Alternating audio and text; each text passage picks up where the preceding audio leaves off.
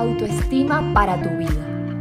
Cada palabra dicha aquí te llevará a verte a ti y a tu vida desde una perspectiva increíble. Atrévete a sanar todo eso que no hablas con nadie, a crear la persona que quieres ser y no la que no, a manifestar la vida que quieres tener y no la que no. Yo soy María José Álvarez Betín y junto a mí te vas a atrever a amarte a ti misma y así poder amar mejor al otro.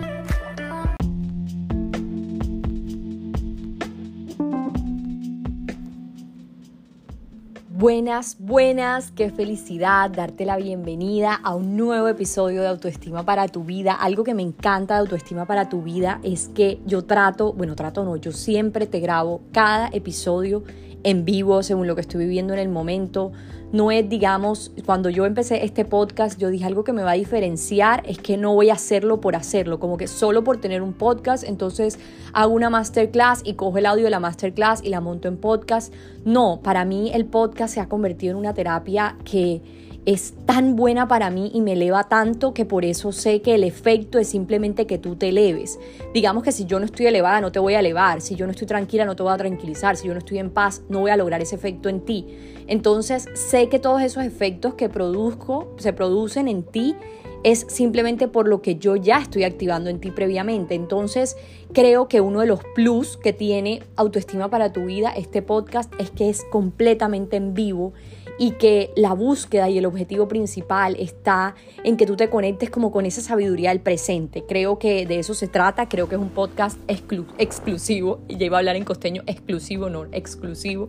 Entonces quiero que sientas eso, quiero que te adueñes de todas las verdades que te estoy diciendo aquí porque son esas las que me han llevado a sentir tanto amor por el mundo, por el momento presente en estos momentos estoy grabándolo ya con musiquita porque digamos que no es que tenga solo el sonido del mar, en estos momentos ya no estoy en Maldivas. Nuestro viaje, el de Simón y mío, va, estamos en Croacia, en una ciudad que se llama Split. En estos momentos tengo de vista un balconcito en un hotel muy lindo, veo el mar, veo unos pinos, naturaleza, un cielo azul, mi color favorito de cielo, ese azul como azul mar, pero el azul mar mediterráneo. Entonces esa es mi vista, esa es mi inspiración. Le dije a Simón, necesito que bajes porque yo me inspiro cuando estoy sola, cuando solo me enfoco en la vista y en los puntos que siempre tengo claros para, para el desarrollo del episodio. Entonces, esto es un gran momento para mí. El grabar un episodio es una celebración, es un, digamos, un punto que marca mi semana, es un punto importante en mi semana, entonces estoy muy feliz de que estés aquí, estoy muy feliz de poderte entregar esta información que se viene hoy cargada de muchísimo aprendizaje, prepárate, quiero que tengas papel y lápiz si puedes, si no, simplemente lo vuelves y lo escuchas, eh, acuérdate que cuantas más veces escuches información de valor como esta, más veces actualizas tu cerebro y digamos que la gente no actualiza su cerebro porque no escucha nueva información sobre la vida, se quedan con la información que escucharon de sus papás cuando pequeños sobre las relaciones, sobre la autoestima, sobre el dinero y no actualizan esa información, se quedan digamos como con el contexto prestado de sus papás y, no hacen una actualización diciendo como, oye, esto es lo que pensaban mis papás, quiero pensar algo nuevo, entonces voy a escuchar a otra persona. Y, eso es lo que estás haciendo aquí, actualizar tu cerebro, crear nuevas conexiones neuronales nuevas redes neuronales que te llevan a percibir la vida desde otro punto de vista y esa percepción va relacionada con el cambio en tu sistema de creencias y eso te lleva a transformar tu realidad. Yo sé que si ya llevas un tiempo escuchando tu estima para tu vida y esta información ya has visto cambios. Estoy completamente convencida de eso y si no has visto vas a ver enormes cambios de un momento a otro y si no me lo crees, simplemente abre tus brazos y di qué es lo mejor que puede pasar o qué es lo peor que puede pasar y vas a ver cómo lo vas a recibir de rápido con todo el amor. Hace poco, si viste el Instagram de Simón, yo, lo, yo puse como el post de lo que él escribió. Simón es mi esposo, si eres nueva aquí. En Instagram creo que el usuario de Instagram de Simón es Simón Osorio J.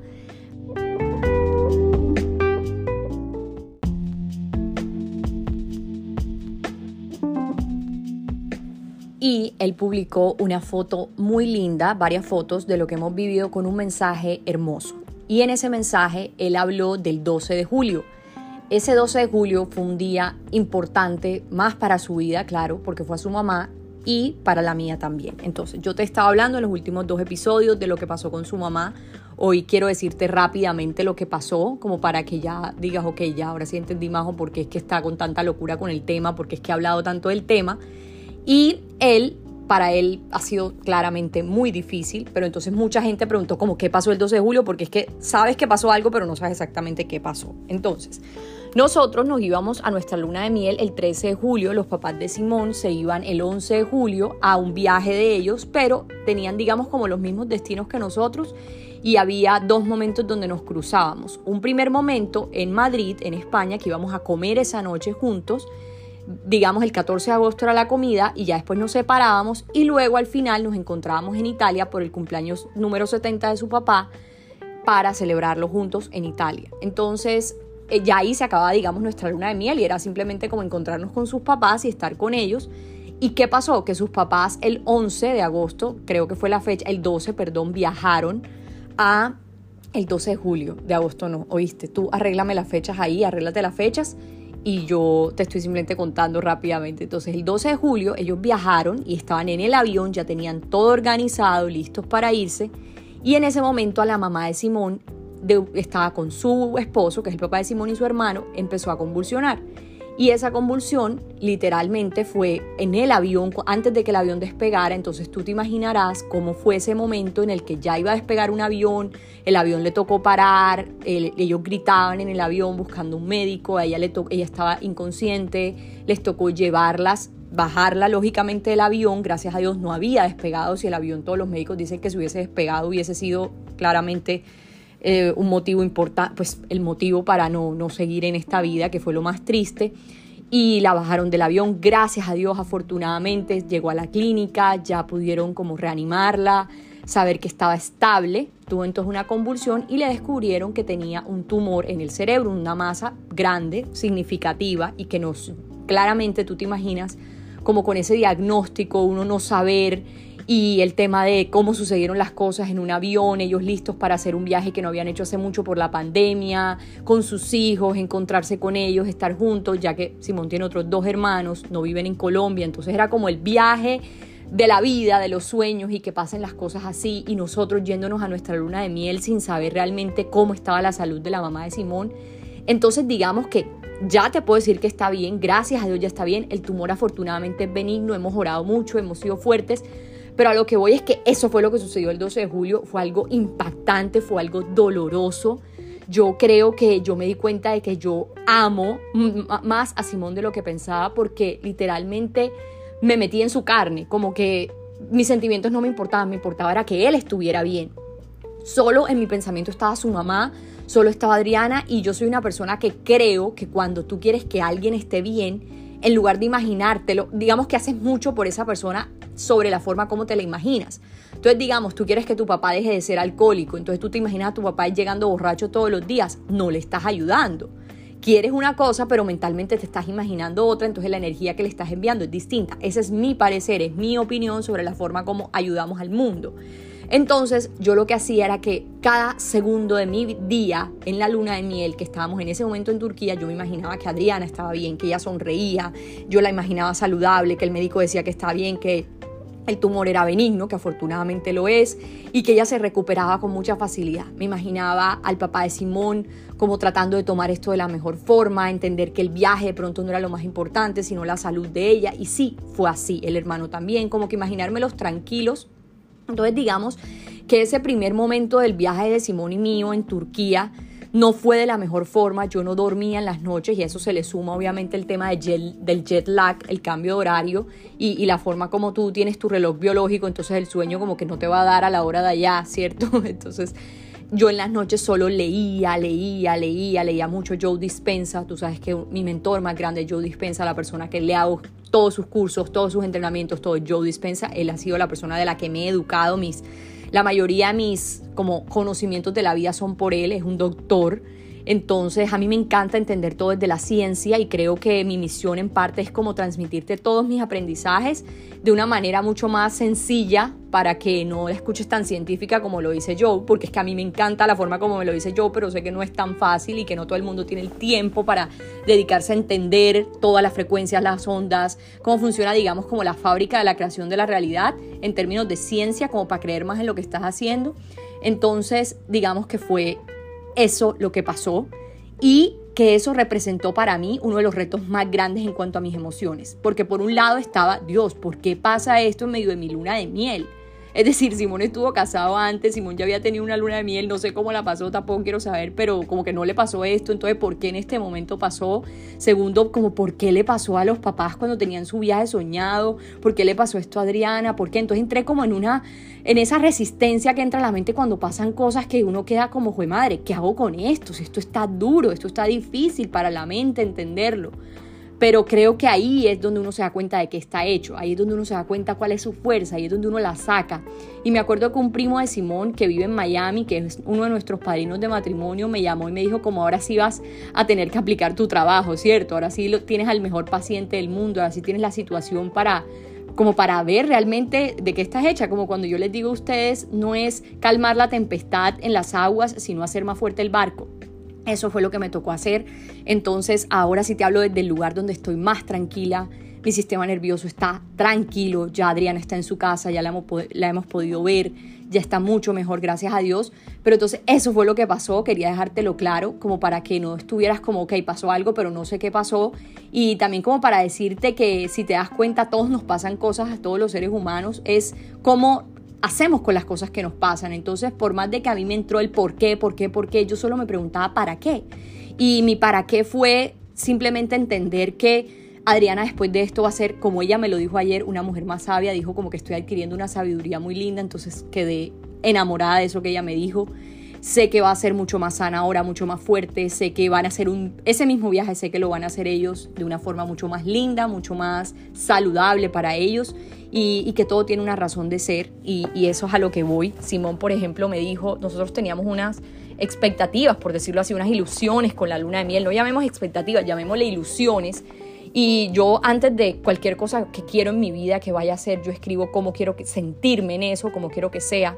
Entonces yo hice una visualización de la luna de miel y yo escribí como quiero sentir amor por Simón, quiero que él siente ese mismo amor por mí, quiero que nos abracemos mucho, que nos disfrutemos, que nos inspiremos y que sintamos realmente como esa, esa unión de, de esposos ya no de novios, sino de esposos, como una madurez en cuanto a la relación. Eso fue lo que pedí. Yo lo pedí en cuanto a estar en una playa acostados leyendo delicioso, tomándonos un buen vino, comiendo delicioso, que esos son nuestros planes.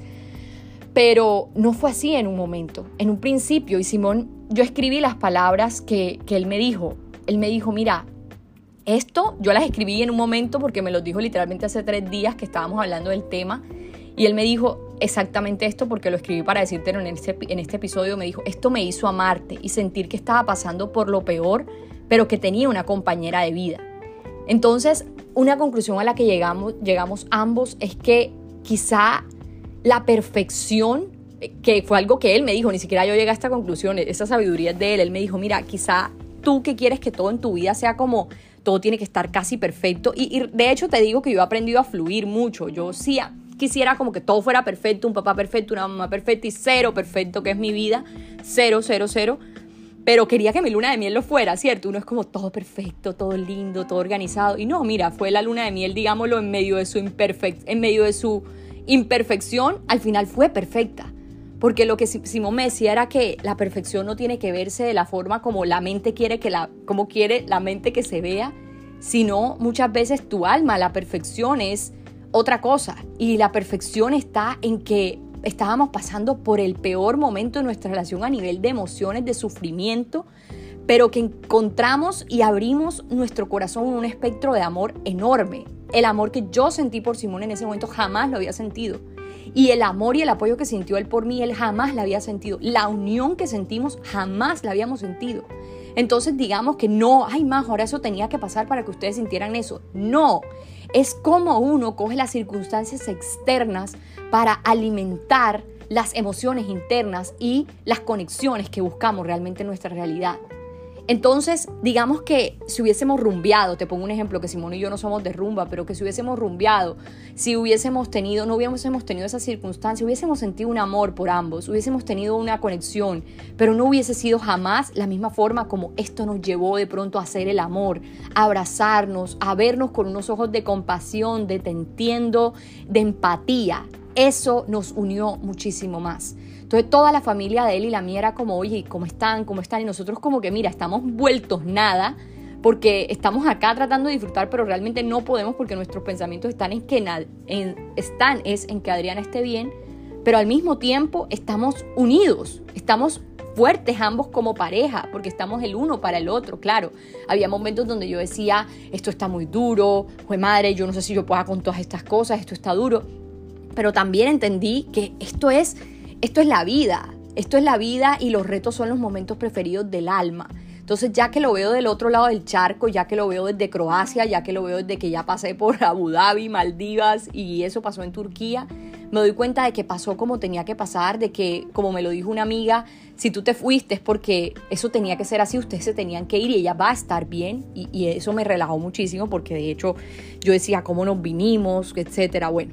Pero entonces a lo que voy es que las cosas no tienen que pasar de la forma como tu mente a nivel de perfección lo pide. Las cosas tienen que pasar como a nivel de voluntad divina, tienen que pasar. Las cosas tienen un sentido y hoy puedo decir que todo es perfecto, todo es perfecto, todo es pasajero y todo tiene una razón de ser para que todos los seres humanos lleguen a su expansión. Esto nos está expandiendo en amor a mí, a Simón, a su familia, a mi mamá, a mí con mi hermano. Yo no estaba tan unida, quiero decirte, yo no estaba tan unida a mi mamá y a mi hermano, que son mi familia primaria, por decirlo así. Obviamente mi papá también, sino que con mi papá yo no hablo mucho porque tú, puede que él sea mi papá, ¿cierto? Yo oro por mi papá todos los días, cuando me llama, hablo con él pero que sea tu, tu, sangre no quiere decir que tú tengas que estar todo el tiempo con esas personas. Mi papá lleva, como te lo he dicho muchas veces, casi 12 años o, más, 14 deprimido, no sale de su cama. Y si tú lo llamas, todo son noticias negativas y situaciones que, que, de las que él no ha podido salir. Y yo no soy, uno no puede ser, digamos, tú dirás, ay, Majo, pero tú eres coach, ¿por qué no lo ayudas? ¿Por qué no ayudas a tus amigos?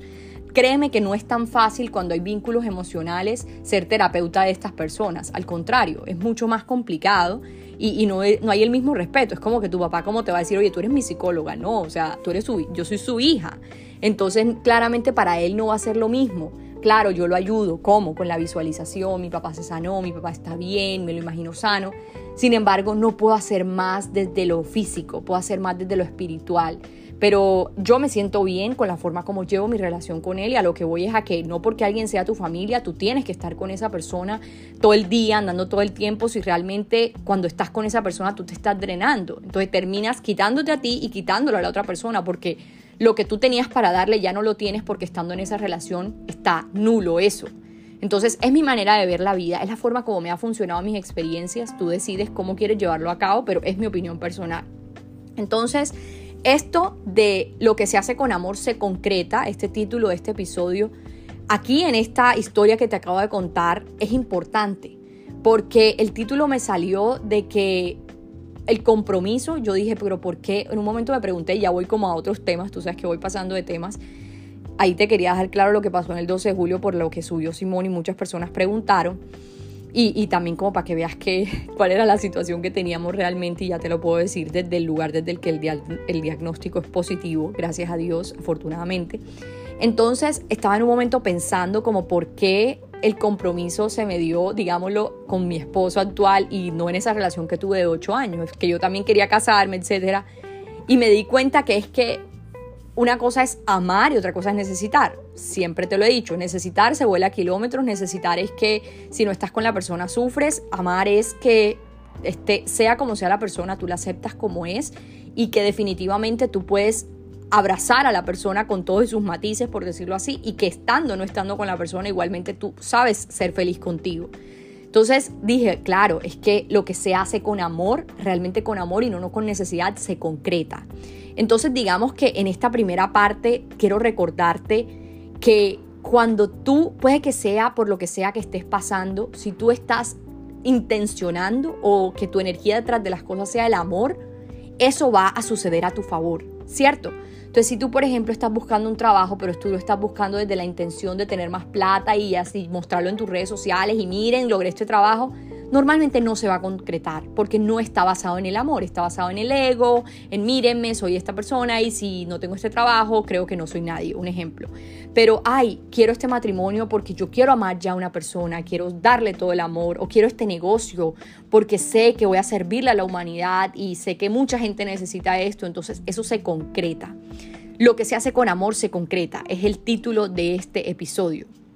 Entonces, vamos a que todo lo que yo estaba haciendo en mi relación en un principio con Simón, cuando estábamos pasando por esta situación, simplemente no, se concretó en la forma de que, ok, el diagnóstico es positivo, sino que surgió algo positivo de todo lo que se hizo en el transcurso del camino, porque el actuar fue con amor. pregúntate ahora mismo, sea por lo que sea que estés pasando, sea por lo que sea que estés viviendo, bajo qué intención estás desarrollándolo. Eh, tus pasos, digamos, están siendo, están dejando huellas de necesidad o están siendo, está siendo como por decirlo así, una caminante del amor. Tus pies están caminando con amor o están caminando con estrés, necesidad, aburrimiento. ¿Bajo qué intención estás caminando en tu día a día con las cosas que haces? Porque como te lo acabo de decir y como te lo dejo clavadísimo en este episodio, lo que se hace con amor se concreta. Entonces, si tú me, vienes y me dices a mí, Majo, ¿qué, ¿qué puedo hacer? ¿Qué puedo hacer? Porque es que quiero vivir con más amor, pero estoy sufriendo. Estoy sufriendo por esto, estoy sufriendo por lo otro, y ahí voy a otro aprendizaje que te escribí para decirte en este episodio.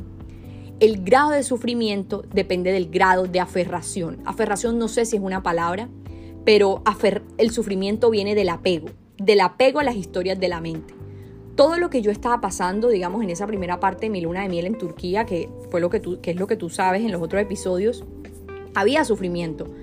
Pero también había una María José que se observaba desde afuera y que decía, no te puedes apegar a las historias de la mente, de qué miedo, qué tal que pase esto, qué tal que pase lo otro, de, ay, se va a acabar esta situación o no se va a acabar, ¿cómo hago para yo resolverlo cuando eso no estaba bajo mi control? También yo tenía miedo, yo decía, ¿qué tal que me acostumbre a mi sistema nervioso a estas emociones de ansiedad, pánico? Porque yo todas las noches era como que me levantaba para ver si Simón estaba bien, si no estaba bien, y yo decía, ¿qué tal que me apegue a esto tanto que nunca pueda salir de aquí? Es decir, mi mente empezó con la película y la novela y me di cuenta de que el sufrimiento estaba siendo eternizado porque me estaba aferrando a la historia que me estaba contando. Entonces digamos que tú vas a sufrir más en la medida en que te aferres más a la historia que te estás contando sobre la situación, no en la medida en que la situación siga, porque la situación se va a detener cuanto tú más dejes de darle historia a esa situación. Recuerda, a donde pones tu atención, ahí se crea algo. Si tu atención está puesta en lo que no quieres que pase, eso se va a seguir reproduciendo. Pero si tú aprendes a de pronto vivir el presente, observar el arbolito que estás viendo, el mar, la vista que tienes o simplemente estar adentro en tu interior, tú vas a soltar la atención sobre esa historia que, de la que a la que te estás aferrando y que es la que está ocasionando el sufrimiento. Entonces, Majo, ¿cómo dejo de sufrir? ¿Cómo dejo de estresarme? ¿Cómo dejo de tener ansiedad? Suelta el apego a la historia a la que te estás aferrando de la situación que se está presentando vuelve y coge tu atención y atenciona. Digamos, no llamémosle, pon tu atención en otra cosa, sino llamémosle atencionar, atencionar, cambia la atención. Pon la atención en otra situación, pon la atención en tu cuerpo, pon la atención en tu respiración, pon la atención en lo que quieres que suceda, pon la atención en imaginar que la persona se sana, pon tu atención en imaginar que pasa lo que quieres que pase en tu matrimonio, en tus finanzas, en tu negocio, en tu salud, en tu vida. Majo, no he ido a hacer ejercicio y me siento que procrastino. Imagínate que vas a hacer ejercicio toda esta semana, ya la próxima te levantas. El grado de sufrimiento depende del grado que te aferras a la historia. Dejas de aferrarte cuando cambias tu atención. Dejas de aferrarte con la siguiente clave, hacer cosas nuevas. Y cuando yo te hablo de hacer cosas nuevas, yo te hablo de hacer cosas que no puedas predecir lo que va a pasar. Es decir, te voy a poner un ejemplo. Yo dije, me voy para mi luna de miel. Yo simplemente le dije a Simón, me gustaría ir a este, este lado. Y él lo organizó todo. Yo vi los hoteles, los aprobé claramente. Yo te digo, yo soy una persona que soy costeña, ¿cierto? Y me encantaba, por ejemplo, chiquita me le escapaba a mi mamá y me iba a la plaza a comerme unas empanadas porque me encantaban los fritos, así la empanada. Ya hoy en día no lo hago porque pues sé que lo, malo que es para mi salud. No lo hago porque, ay, no, que dejar tener una empanada. No, no, no. Es por los, porque sé que es malo para mi salud. Termino la noche con diarrea o con gases y estoy espantando a Simón de la cama, un ejemplo, ¿cierto? Entonces, eso no es lo importante.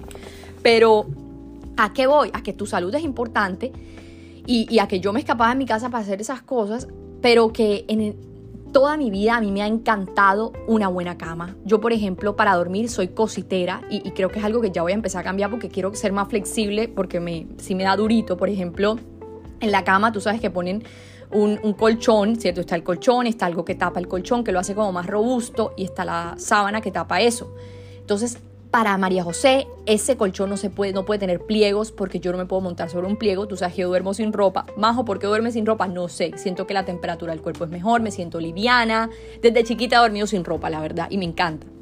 Entonces, no puede haber pliegos y la, la, almohada tiene que ser semidura y la almohada tiene que tener como unas bolitas a los lados y esas bolitas no pueden darme en la oreja. O sea, si te das cuenta como tanta cosa que tengo que entonces yo le digo a Simón como me toca buscar hoteles buenos, me toca buscar que tengan esto, que tengan sábanas de algodón, porque es que en mi casa, te lo puedo decir así, de pronto, mi, bueno, de pronto no, mi mamá me, nunca me compraba así como las carteras caras, eso me tocaba a mí, eh, pero ella siempre decía, uno invierte en seguridad, número uno, por ejemplo, yo para la universidad ya me decía, te puedo comprar un carro, claro, me compraron un Spark, que era el más barato, pero la seguridad, siempre seguridad, y número dos, me decía, hay que invertir en la comodidad en una buena sábana, buenos colchones. Eso en mi casa siempre ha sido así. Entonces yo estoy acostumbrada a eso y a lo que voy es que yo le decía a Simón como lo único que quiero predecir es cómo quiero que sean las sábanas, cómo quiero que sea la cama, el hotel, porque quiero comodidad. A María José le gusta la comodidad, me merezco la comodidad, no tengo razón para decir no, no, no me merezco eso, me, me acuesto donde sea. No trabajo para eso, tengo un esposo que también lo hace, entonces son cosas que nos hacen sentir merecedores, merecedores, nos hacen sentir abundantes y para eso estamos en esta vida, siempre escoger lo mejor. Entonces, lo único que predije fue eso, pero no predije los planes que íbamos a hacer, los sitios que íbamos a conocer. Entonces, digamos que no podía predecir lo que iba a pasar. Eso era hacer algo nuevo. En tu día a día tú puedes hacerlo también. Puedes hacerlo de muchas maneras algo que no te puedas imaginar cómo va a ser el resultado, eso es algo nuevo. Sencillamente. Entonces me encontré con muchas situaciones, claramente. Me encontré con lo que te he ido contando en mi Instagram, que espero que lo hayas visto porque ha sido una información muy chévere, que por ejemplo en Abu Dhabi el tema de que las mujeres, o no solo en Abu Dhabi, en los países donde hay, donde hay musulmanes, donde las mujeres no pueden salir a las calles sin la burka, no, yo no me sé bien los nombres, pero sí entiendo un poco las cosas. No pueden bailar así como en sitios normalmente. Claro, hay unas personas que son como más tradicionales que otras, pero aún así, digamos que es un tema fuerte para mí, fue un tema fuerte para mí, fue una de las cosas nuevas con las que me encontré. Es algo que no necesitas ir a Turquía o a Abu Dhabi para encontrarlos, puedes hacerlos por internet un día, decir, ok, voy a aprender algo nuevo, entonces eso es predecir, ahí no puedes predecirlo, simplemente te estoy dando una idea y te estoy hablando de esto porque quiero que hagas algo nuevo en este instante y que escuches una nueva información y que tengas una nueva perspectiva sobre la vida, que viajes conmigo, porque sé que eso te va a llevar a hacer las cosas con amor y, a que se concrete todo. Y tú me vas a preguntar como más, ¿eso qué tiene que ver? Mira, hazme, tú solamente hazme caso porque yo, yo trabajo esto, yo estudio esto todos los días. Siempre te pongo el ejemplo de que si yo quiero aprender piano y tú eres experta en piano o experto, Simplemente tú eres la que sabes de eso, yo te hago caso a ti porque tú eres la que estudias de eso. Entonces tú me haces caso a mí porque yo estudio esto todos los días. Lo que yo te estoy diciendo está teniendo un impacto en tu vida. Cada cosa que te digo funciona, créeme. Entonces, ¿qué pasó? Que encontré estas mujeres musulmanas que en un momento estaban como que querían hacer muchas cosas pero no podían y me hice amiga de como cuatro niñas y yo les preguntaba como cómo se sienten de tener que taparse. Entonces decían, obviamente no es fácil, pero si lo hacemos como por respeto a nuestro esposo, por respeto a Dios. Y yo le preguntaba, ¿y cuál es la diferencia de las que solo se les puede ver la cara y hay otras que solo se le puede ver los ojos? Entonces dice, no, estas que solo se le puede ver los ojos son como más tradicionales, más de quiero respetar más a mi marido, etcétera, por decirlo así.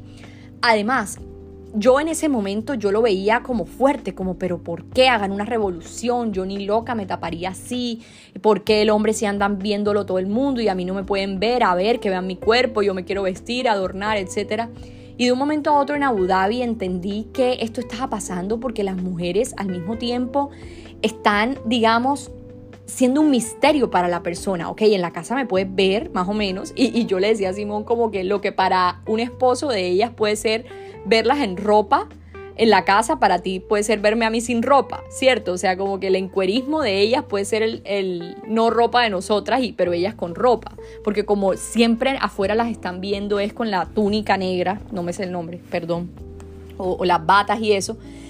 Entonces, fue un shock cultural porque claro, yo acostumbrada como a decir jamás es lo que el hombre diga, no es lo que yo quiero, mis principios y, y sí voy a ceder. Digamos que uno de los trabajos más importantes que yo he hecho en las relaciones es aprender a ceder, ceder y ceder. Porque es necesario ceder, o sea, tú tienes unos principios, pero hay otros que también puedes decir, ok, no, no necesariamente tiene que ser lo que yo diga, ¿cierto? Puedo negociar, claro. Entonces estas mujeres me di cuenta en Abu Dhabi que también tienen un aspecto positivo ser así, porque están siendo un misterio en la calle para el hombre. Es como, para el hombre, es como que, ok, aquí estamos juntos en la casa y me ves y me, te encanto, pero en la calle no, en la calle no me ves, en la calle no me tocas. Y ellos dicen que eso es una forma también de eternizar el matrimonio como para que siempre sea algo especial. Entonces en ese lado me pareció lindo, me pareció lindo como no, no tener a eso predecido, no sé si esa es la palabra, y poder entenderlo y poder como unirme a esa, a esa filosofía y poder abrazarla también y enamorarme de ella porque entiendo que los seres humanos somos un sinfín de universos, entonces me pareció lindo y, y creo que es algo que no puedo predecir, es algo nuevo, entonces ahí te doy una idea.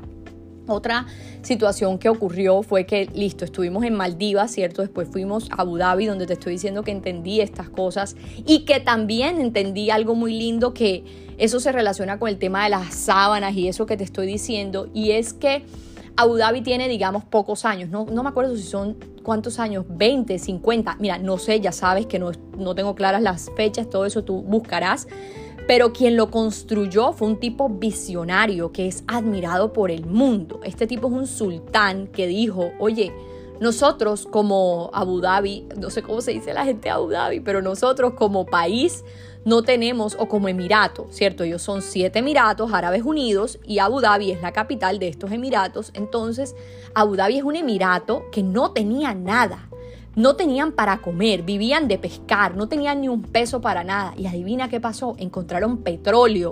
Y el man dice, y encontramos petróleo, tuvimos la suerte de encontrar petróleo. ¿Y qué hicimos? Armamos la ciudad de lujo. Abu Dhabi es una ciudad de lujo. a mí, María José, me encanta el lujo, me encantó. Claro, el cielo es muy gris por las tormentas de arena y todo eso, eso es lo único que no me gustó. Pero armamos una ciudad de lujo y el man, todo es baño de oro, mármol, los mejores materiales, lo más costoso. El Palacio Presidencial está abierto para todo el mundo. Y el tipo claramente tuvo 28 hijos, ¿cierto? con tal de que cuando él se muriera, cada hijo fuera tomando el poder. Ya está, creo que su segundo hijo bajo el poder y eso obviamente se va a eternizar. Imagínate, son 28, entonces cuántos años le queda a esa misma familia en el, en el poder. Pero todo el mundo es feliz con que ellos estén en el poder por cómo han construido Abu Dhabi. En Abu Dhabi a nadie le falta nada, todo el mundo tiene como su trabajo, dicen, ok, aquí vas a tener dinero, pero trabaja. Y ellos tienen las casas, sus casas son palacios y las tienen abiertas para el mundo. Si tú tienes un problema, tú puedes ir y hablar con, con el sultán, con el presidente, por decirlo así con el hijo del sultán que te estoy contando que es un visionario y es digamos una cultura muy linda que te enseña que tú te mereces lo mejor. Él dice, tenemos una vida.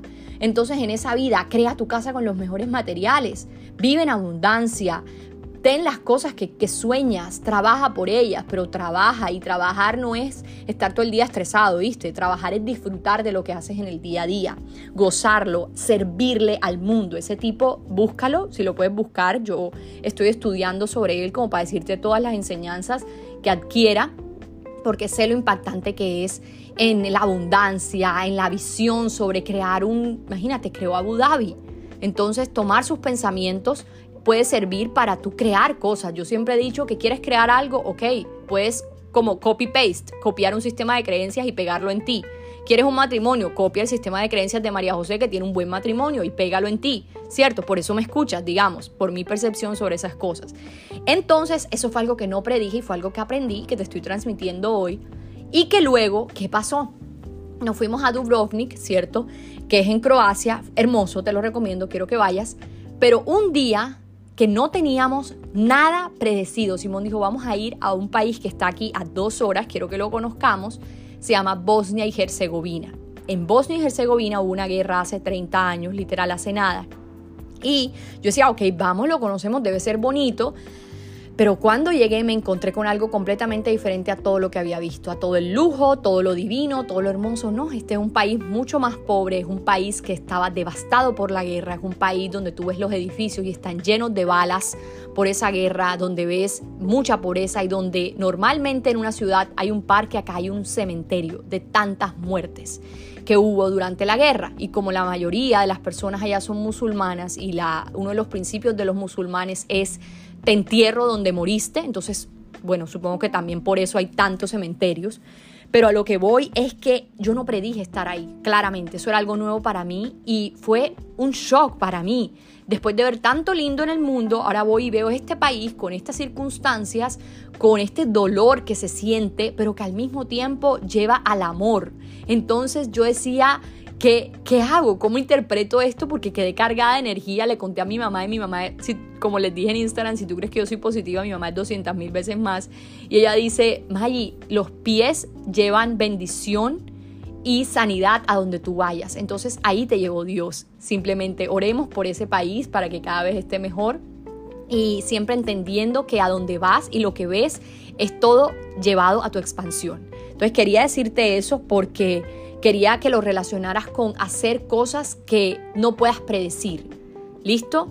Ahora ya estamos en Split, no dormimos en Bosnia y Herzegovina, nos vinimos a Split, que también es en Croacia, y aquí estoy aprendiendo también de, de pronto, este, no es tan bonita esta ciudad como las otras, a mí no me, ha, no me ha impactado tanto, pero también estoy viendo la siguiente enseñanza aquí. A Simón sí le gusta Split, seguramente si lo buscas en Google te va a parecer lindo, a mí no me ha encantado honestamente, pero está bien, son mis ojos, a ver, tengo derecho a opinar. Entonces, ¿a qué me he llevado Split? A la siguiente como moraleja. Los lugares que de pronto para mis ojos físicamente no son tan bonitos, me sirven para encontrar la felicidad dentro de mí y no en ellos. ¿Qué pasa? Que Maldivas, Dubrovnik, todas las ciudades donde he estado, los países donde he estado, han influido tanto en mi inspiración que ya estaba dejando de inspirarme a mí misma por como de adentro hacia afuera, ¿cierto? Ellos me tenían a mí loquita, inspiradita, como de afuera, súper fácil pero ahora que ya llegué a Bosnia dije, uy, sí, no, por fuera no me está llevando adentro, entonces ¿qué hago? De adentro hacia afuera, ¿cierto? Creo que eso es importante. Yo vivo en Bogotá, donde es cero parecido a todo lo divino que he visto. Y es cero la, la, ciudad donde quiero vivir, la amo, sí, la amo porque a mí me permitió conocer a mi esposo, me ha dado buen trabajo, todo, es la capital de mi país, pero no es una ciudad donde quiera vivir, vivo ahí por el trabajo, por el puesto que tiene Simón, pero ahí, como no es algo que físicamente me guste mucho, siempre estoy inspirándome de afuera, de adentro hacia afuera. Siempre estoy como dentro de mí, mi mundo interior, mi slow morning, mi slow day, por decirlo así, porque mis días son lentos y como disfrutables completamente. Entonces, voy a que lo que afuera no puede ser bonito para tus ojos, por dentro es lo que más te lleva a la inspiración real porque es lo que permite que te conectes nuevamente contigo. Entonces se me había olvidado lo que era conectarme con mis pensamientos, con mi aprendizaje interno, con mi fuerza, con la belleza interior. Entonces esa belleza interior te hace que estés donde estés, feo, bonito, lo que sea, estás en la libertad de ser tú y de sentirte como quieras porque quieres estar bien. Entonces Todas esas cosas que te estoy contando son cosas que he vivido en estos días, que han sido mis aprendizajes, que han sido mis vivencias, que ha sido la historia que he estado contando y, y que bueno, la palabra secreta de este episodio es poder, poder, poder, poder. Quiero que lo escribas en mi último post. En esta ocasión el regalo que te voy a dar no va a ser un audio, no va a ser Sí, normalmente te estaba dando audios. Esta, en esta ocasión va a ser una sesión que vamos a tener en privado todas las personas que me escriban la palabra poder, porque en octubre ya sabes que vamos a tener mi primera conferencia en vivo en Bogotá, donde nos vamos a ver, a conocer. Te voy a hablar de mi historia, cosas de mi historia que nunca te he contado. Y esa conferencia se llama Tu historia es tu poder, porque mi historia ha sido mi poder, yo he defendido mi historia, no me he apegado a ella, no me he apegado a mi pasado y he cambiado completamente todo mi presente, digamos que si hubiese replicado mi pasado, no estuviera casada, no hiciera ejercicio, no tuviera plata, no tuviera un trabajo que amaba, no tuviera nada, esta luna de miel ni la hubiese tenido, ni te estuviera grabando este episodio, pero amé mi historia y construí un nuevo presente para llevarme a un nuevo futuro y eso es lo que quiero enseñarte en Tu historia es tu poder, la conferencia que será el 22 de octubre de 2022 en vivo en Bogotá. Si no vives en Bogotá, me el favor y compra el tiquete, que esto va a marcar un antes y un después en tu vida.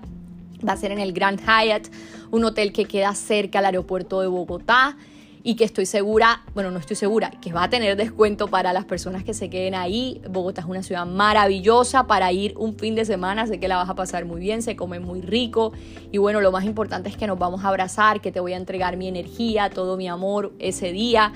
Hay varias entradas, general, VIP, diamante, puedes verlo en mi Instagram, arroba María José Álvarez B en mi página web www.mariajosealvarezb.com. El episodio no ha terminado, esto fue un paréntesis, pero a lo que voy es a que te espero en esa conferencia. En, te puedes inscribir, como te acabo de decir, en www.mariajosealvarezb.com. Quedan pocos cupos, entonces ahí te espero con todo mi amor. Y que al mismo tiempo me escribas la palabra poder en mi último post, en el que veas en Instagram, arroba María José Álvarez B, porque vas a tener una sesión privada en grupo, varias personas, la vamos a tener en septiembre de 2022 antes de la conferencia para todas esas personas que quieren ir, que quieren verme de frente, todo escríbeme la palabra poder. ¿Por qué poder? Por el último aprendizaje que te voy a decir en este episodio que ha sido el más largo que he grabado, pero también el que más me ha inspirado a grabar por la vista, por todo lo, lo del viaje que he vivido. Y es que lo que se hace con amor se concreta. Lo que tú estés haciendo con amor va a pasar ay Majo, no lo estoy haciendo con amor, ok, ¿cómo lo haría el amor? Pregúntate en este instante, ¿cómo haría el amor eso que estás haciendo en estos momentos y que quieres ver un resultado que se concrete? Entonces, ¿cómo lo haría el amor? ¿Cómo haría, cómo lo haría el amor el tener tus rutinas diarias. Si tuvieras amor por ti, por el mundo, ¿cómo serían tus rutinas diarias? ¿Irías al gimnasio? ¿Cómo comerías? ¿Te tomarías un vino así, un vino a sac? ¿De qué te gustaría aprender? ¿Qué lugar te gustaría poner en tu vision board? ¿Qué te gustaría comprar? ¿Cómo te gustaría inspirarte? Porque hace poquito estaba viendo Twitter y una persona escribió una pregunta, ¿te tenían que meter cachos para ir al gimnasio? Y mucha gente como que, wow. Y yo quedé como, como de verdad sí. Esperamos que pase lo peor para hacer un cambio interno y no necesitamos esperar eso. No necesitamos que se concreten las cosas que queremos desde la necesidad. Podemos concretar las cosas que queremos desde el amor, desde ya, desde ir al gimnasio ya, alimentarte bien ya, hacer esta conferencia en vivo, escribirme la palabra poder, hacer estos episodios, leer tu libro favorito, tomarte un té con tu pareja o con tu amiga y reírte a carcajadas porque de eso se trata la vida, del segundo a segundo, de la interpretación de las cosas que te pasan, del viaje externo, del viaje interno, de tus rutinas diarias. Ay, Majo, qué rico tu viaje, quiero tu viaje, yo no estoy de viaje, para ti es fácil porque tú estás de viaje. No, no, no. Y quiero decirte que esto no es suerte, esto es puro trabajo personal que he hecho, porque como te dije, yo estaba en el hueco, me quería suicidar, tenía lo peor. Pero asimismo, como es de rico este viaje externo, el viaje interno es delicioso y también sueño con volver a mi casa a seguir con ese viaje interno diario que es tan edificante y tan objetivo y necesario para el camino hacia mis sueños. Y es lo mismo para ti, porque si me estás escuchando es porque todo esto es tu espejo, soy tu espejo.